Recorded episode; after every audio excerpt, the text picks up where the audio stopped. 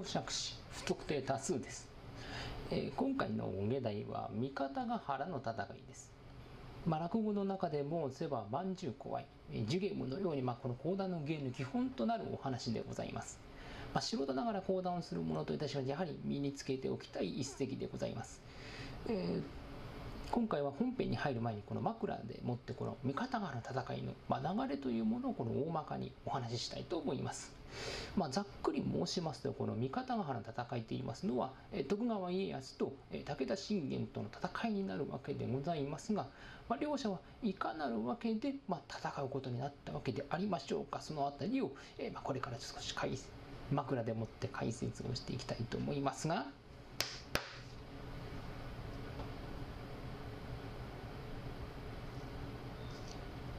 事の発端はと申しますと時の室町幕府将軍足利義昭と、えー、家康の同盟者でありましたこの織田信長の不和によるものでございます。当初機内におきまして勢力を伸ばしたいと考えておりました、えー、この信長と、まあ、将軍としての権威を取り戻したいと思っておりました義明との思惑が一致しておりましたので両者の関係は良好であったわけでございますがまあ、徐々にこの信長が、まあ、将軍をないがしろにするようになりまして義明はこれに対抗するため浅井朝倉をはじめ比叡山や本願寺に、まあ、信長を討つようにこの劇を飛ばしたわけであります。まあ、腐っても大ならぬ腐っても将軍でございますから、まあ、この諸国の大名がこれに従って、まあ、こうした、まあ、信長を、まあ、討とうと動いたわけでございますね。これが世に言う信長包囲網でございました。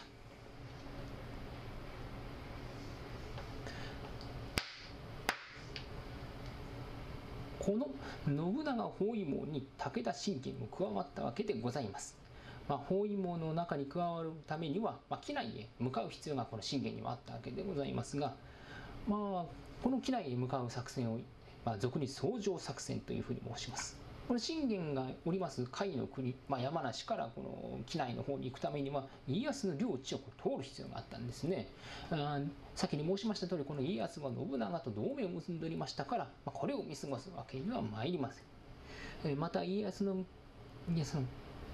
またここで家康を撃っておかなければ後の上になるとも考えたんでございましょう信玄はこの家康の、まあ、領地の城を次々とこの攻め落としてまいります、まあ、これが講談の中でいいんだったったら領地を攻め落としとまあ言われているあの場面でございますが、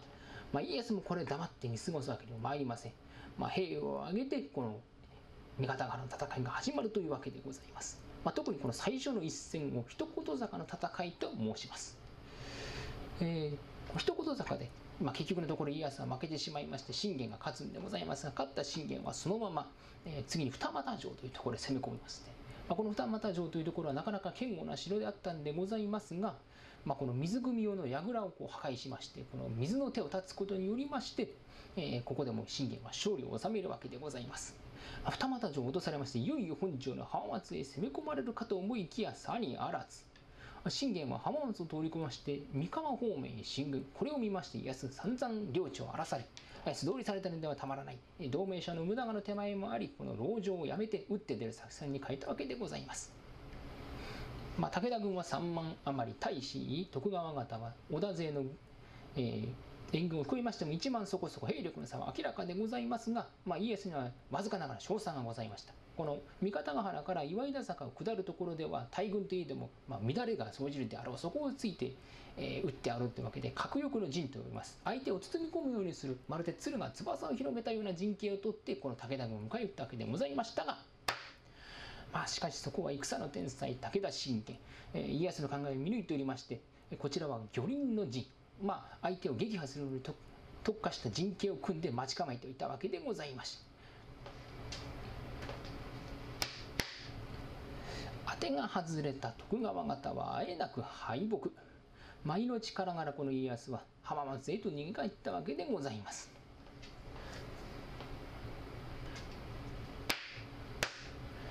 まあ、この逃げ帰る道中家康はまあ恐怖のあまりこの脱粉をしたとも言われておりましてえまた浜松城に逃げ帰った際には恐怖に引きつった己の姿を、まあ、絵師に描かせまして後の教訓にしたとも伝わっておりまして、まあ、その時の様子の絵がこの「鹿見像」というふうにして伝わっておりますが、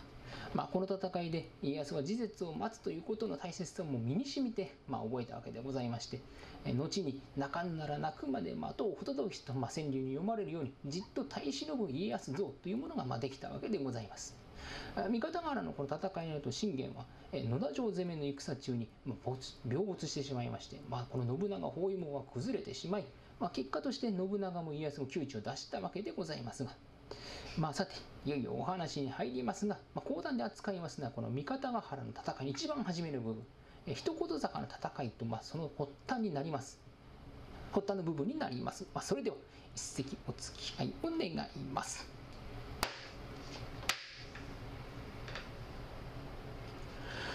そもそも三方ヶ原の戦いは頃は元気3年水の江猿年10月14日紅葉の大主武田大僧正な信玄。甲府において七位の奈良市を整え三万余きを従い甲州八花形の館を来発なし。遠州淵郡乾の城主天野宮内左衛門並びに信州の大将芦田下野の神両人を案内者となして。先手の大将山形三郎病へ正掛に五千余きを差し添え遠州飯田たたら領長を攻め落とし久能の城へと攻めかかる。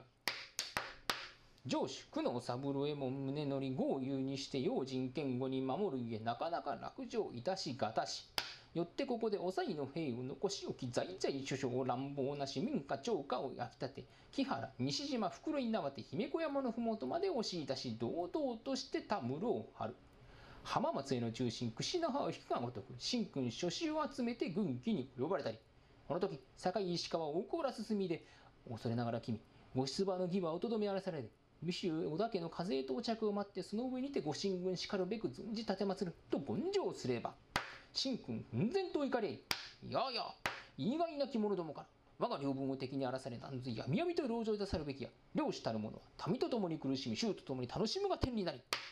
臆病者は籠城せよ。心ある者は我が友をせよと仰せられ早席をけたって立ち上がり物のぶつけ玄関入れかけ出し大運投げ。トネリうまへうまへ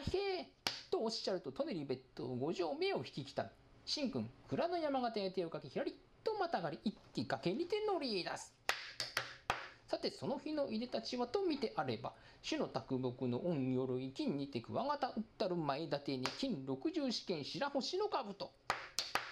白檀磨き尺道作りの小手すねあて貞宗の太刀藤四郎義満の担当帯朝霞みと名付けたる俊足に金福林の蔵置金唐草のおっしゃって。紅白紫三段の厚ぶさき唐草象眼の伊達あぶみ七五三と締めの打ち上げ平一三に乗り出す。それというので後に続く人々は大久保七郎右衛門忠世同じく自衛門忠助本田平八郎忠勝内藤三左衛門信成。平岩七之助近吉はじめその勢一千三百人もみにもんで新発なし大天竜古天竜を打ち渡る。敵は何将校修勢しかも大軍をもって攻め来たるに我はただ一千の小勢をもって立ち向かうはいかにも無謀にして宝庫氷河に似たれども先にずれば人を制し遅れれば人に制せられる。大軍に恐怖なし猶予あってもいよいよ信玄勢いに乗じ味方は弱みを増す通りされば敵に弱みを見せましまた味方を励まさんとのご出馬であります。しかるに内藤三左衛門信成。ご馬前に進みで君大物身としてのご出馬とは申しながら信玄大軍率いての主人になり。お味方はあまりにも小勢なり。ここにて備えを立て後勢の続くを待ち合ってしかるべし。それがしはせ向かって敵陣の様子を見届けご超人をつかまつるべし。と申し上げ。しからば何時見届け立ち返りうとの仰せ。信成かしこまって乗り出す。さてその日の入れたちはと見てあれば。萌え木と脅しの大鎧に同じ毛糸ごま石ころの兜には下がり藤の前立て。八幡座よりはぐまぬけさっと振り乱したる首にいただき少女日に白糸を持って富士の門縫い合わせたる陣羽織を着用なし。三尺にすの陣頭大使。河の葉の霜降りを持ってはぎたるや。森のごとくに背負いなし。村重堂の弓を携え連戦足毛の村雲と名付けたる焼きに余る俊足に銀福林の蔵を置き紅白だんだら染めの手綱をかいぐり縁乱をけたって乗り出す。そのありさまは勇ましなんというばかりなり。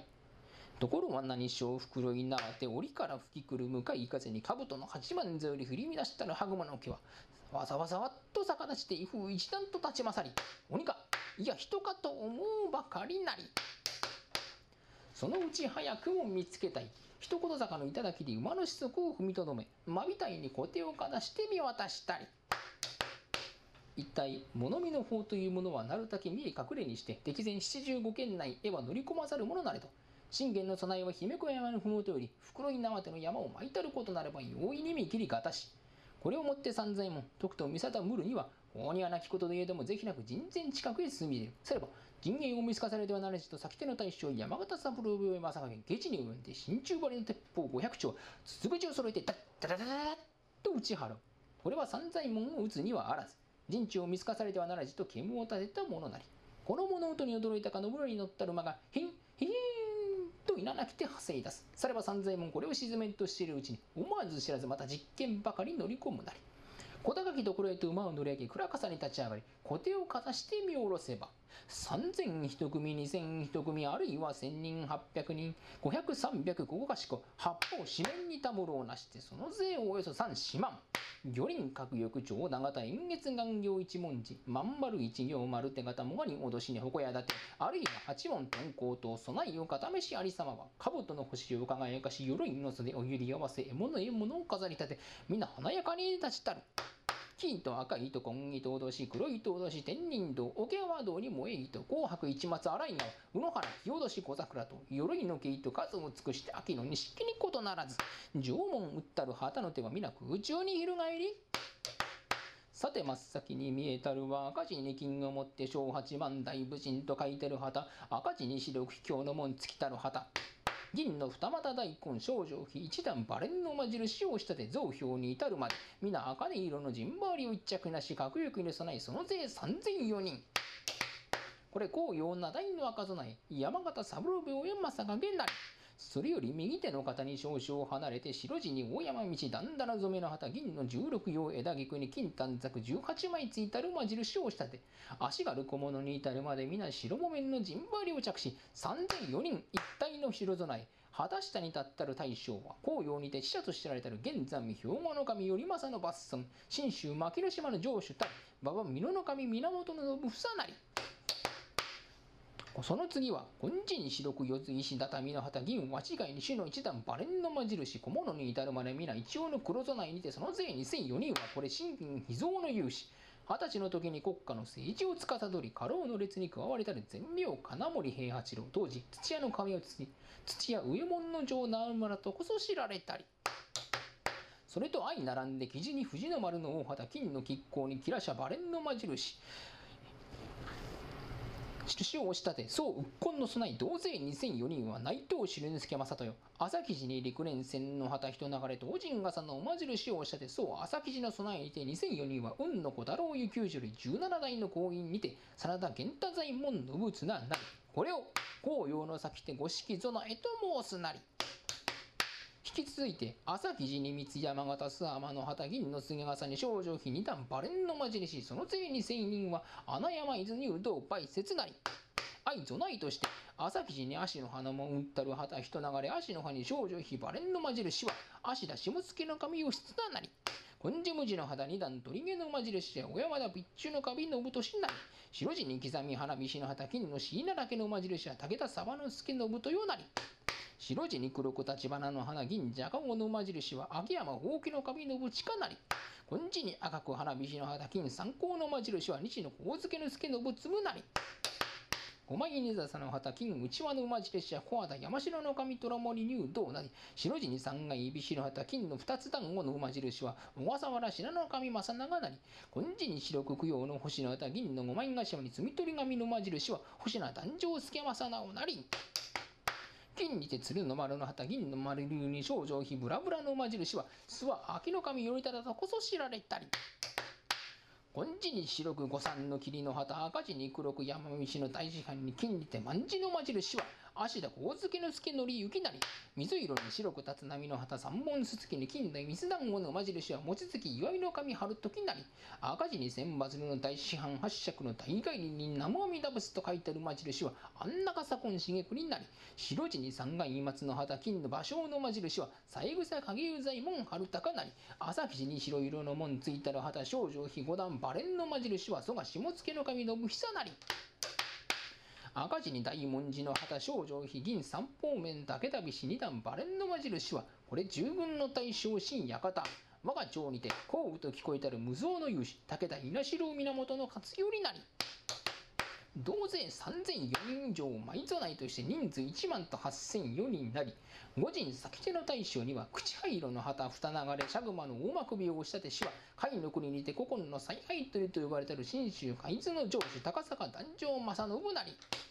白絹に武田菱の旗金三本時内の馬印は武田孫六入道宣言県だ水色に剣花菱の旗金の扇に白ちり面の吹き流しつけたる馬印は小山田兵衛の城の信重成。赤字に陸連戦の旗銀の大わらび手の馬印は真田兵部正輝。同じく陸連戦の旗銀の東神笠の馬印は真田阿波の神正幸成。丸に無水気流の旗金のタバコの馬印は腹かいとの章正勝なり墨取り墨に三文字の旗銀のイチョウの馬印は一丁右衛門大夫の森な五枚笹丸肌に死のからかさ金の短冊60枚ついてる大馬印。死の和宝者の駒体を押したでしは根岸山城の神信行なり供養の星の旗土車大師藩に金女三票俵の馬印は落合伊勢の神虎正成。小手柏の旗銀のじゃかごの上とトンボの馬印は市川泉の神信高なりしのぎに西を持って熊野三茶大権現と大筆に書いてある旗。黒地に白くほけ舟の師範に銀の五兵の馬印は聖の二つ助正済なり。金字に白く丸に上の字の旗白紙の大師範に運転にありと書いてある馬印は八代秋の神の武佐なり。白絹に陸連戦のた金鎧町に少女日二段バレンの魔印は運の二つの助雪秀なり金地に赤く鷹の花うっちがいの旗藤どもいの師範にどころの魔印は布施大和の神原房なり赤字に金を持って丸に上の字の旗青き赤白黒の吹き流しや室が出羽の神正隆なり水色に立つ波の旗金のクワガタの魔印は桂山や地具所有正桂にて以上御陣の備えなりさてそれより真剣の本陣はおよそ5,000人とは見えたり八門遁甲の備えたで根の方に丸に三階菱の旗をしたでしは後部大助の助なり牛虎の方に五枚笹の旗をしたでしは小畑上総の助なり根のうの方に三階菱の旗をしたでしは小笠原家紋の助なり辰巳の方に太梓の旗をしたでしは長坂長官なり馬の方に住み取り住みに三文字の旗は一条信濃の雷羊猿の方に松川菱の旗をしたでしは辺見山城の雷鳥の方に桔梗の門を打ったる旗を小田義理行武将優なり。犬の方に花間違いの旗を捨ててしは日向大倉之助なり。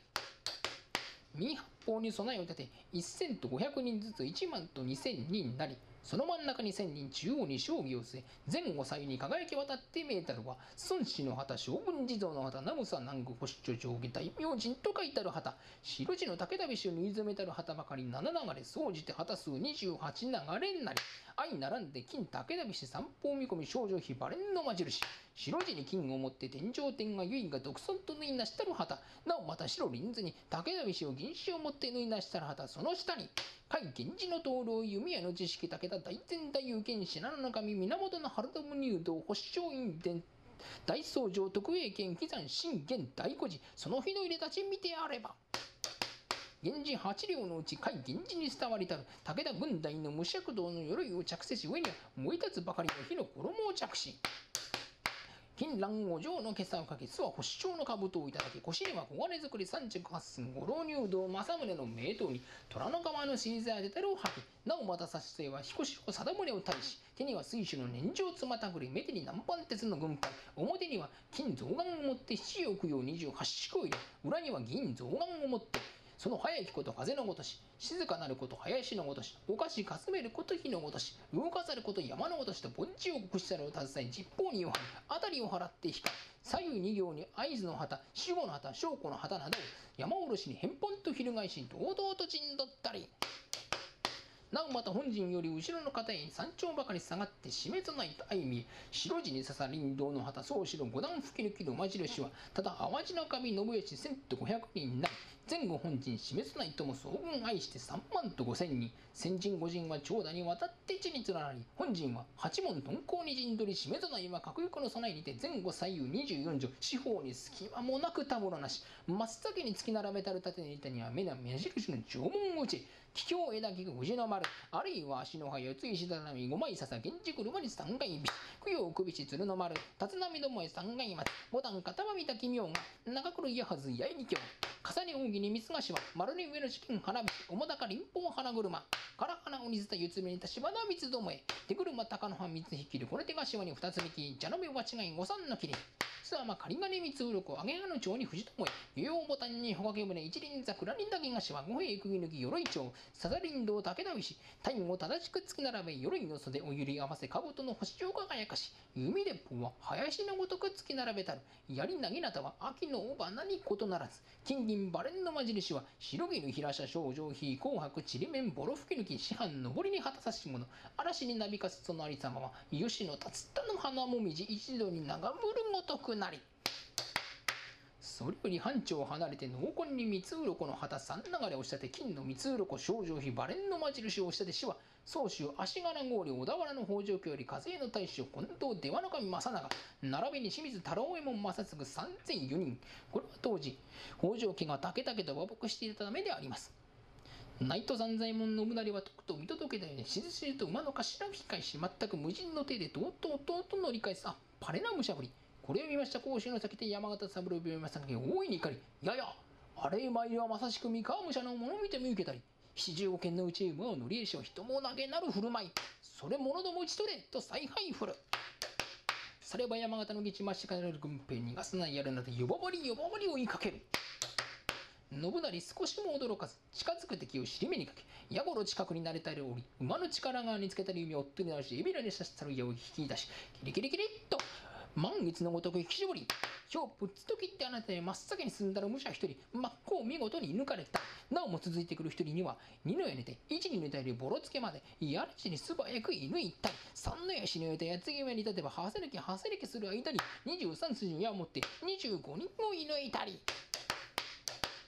中に一本で二人射抜いたものありさらに少しも屈せぬ公衆勢無理無産に追いきたって少しもここを逃さず息つく間もなし。内藤三左衛門をやだに尽くして大地にがらりと弓をせて大音投げ。徳川三河の神源家康が女いて猿者ありと呼ばれてる内藤三左衛門信成なり。近寄って後悔すな。陣たち引き抜き真っ向に振りかざし群がる敵地を入取り前に現れ後ろに隠れ目手に切り伏せゆんでに引き受け向かう者の兜てっぺん二三の矢三谷土産剣道雨走り聞くと実施心の嫌いなく真っ向なし割りから竹割りあるいは胴切り車切りやっこ豆腐に玉あられ羊羹くずに切り山椒さいの目なます千六本とザックザックザック。当たるを幸い投げたて投げたて命限り戦ったそのありさまはあっきらせつの荒れたるがごとく。敵へもいかに取り囲むとも撃つことできず。この時新君を遅ればせに来た兵1000と504人合わせ。一言坂の上見つけた今でここは進められ本田平八郎忠風めされ怒り叩かず。最善信成を物見て使わせしが今に至るまで帰らぬは定めし敵に囲まれ難儀いたしいると見えたり。それがし何時走り行き見届け参れ。かしこまって候と忠勝が一斉と304人を引きて烈風のごと三の坂をまっしぐらにただ行って黒煙を上げて乗り出す。さてまた内藤三左衛門はただ一人山形の大軍に取り巻かれ火花を散らして戦う折からその知らして戦う折から紅葉五色内のうち赤備えの大将山形三郎上正景かねて自ら陣前に乗り出しておりましたがその日の稲たちは赤い糸の鎧同じ毛糸五枚石ころの兜墨切り折式の前立て打ったるおい首にいただき三千四人を率いて赤字に白桔梗の旗銀の二股大根の文印を振り立てかかり太鼓を打ち鳴らしえいおえいおと教え出す。内藤信成は戦国への戦いに鎧の袖も草ずりもズタズタに切り裂かれもう意義とも今はくれないと返じ怒かれる眼は足を注ぎ口より黒煙を吐き胸も鋼ものこぎりのごとかになったるたち真っ向に振りかざし目手を払い、んでを投げ立て、八方十面に当たりたい働く。しかし敵は大軍この後はただ一人、万夫不当の有しなれても、その身近鉄に当たれば、次第次第に追い詰められ、あわや討ちにと見えたる時。一手の軍兵龍が雲を起こす勢いにて毎一文字に乗り込み来たる肌の手は金地白く左離れたて青いの籠銀の大昔の馬印をしたて真っ先に進み来たる大将は黒い糸の鎧に同じ毛糸五枚石ころの兜鹿の角の脇立て銀の獅子頭の前立て打ったる兜を幾首にいただき宇田栗峰の打ったる二人丸の陣頭を上げ方に対し田原正実が7日7夜をかけて打ち上げたるトンボを切りと名付けたる近江のやる馬の開く首に引きつけ会釈もなく山形が群がる同勢の真ん中にどっとばかりに乗り込んだり。これと徳川家四天王の一人本田平八郎忠勝なり。この後この本田平八郎忠勝がですね内藤三左衛門を助けんとしたとこからこの三方ヶ原の戦いが始まっていくわけでございますが、まあ、今回はここでとどめを置く次第であります。えー、徳川家康の物語の中から三方ヶ原の戦い読み終わりといたします。えー、高評価チャンネル登録何卒よろしくお願いいたします。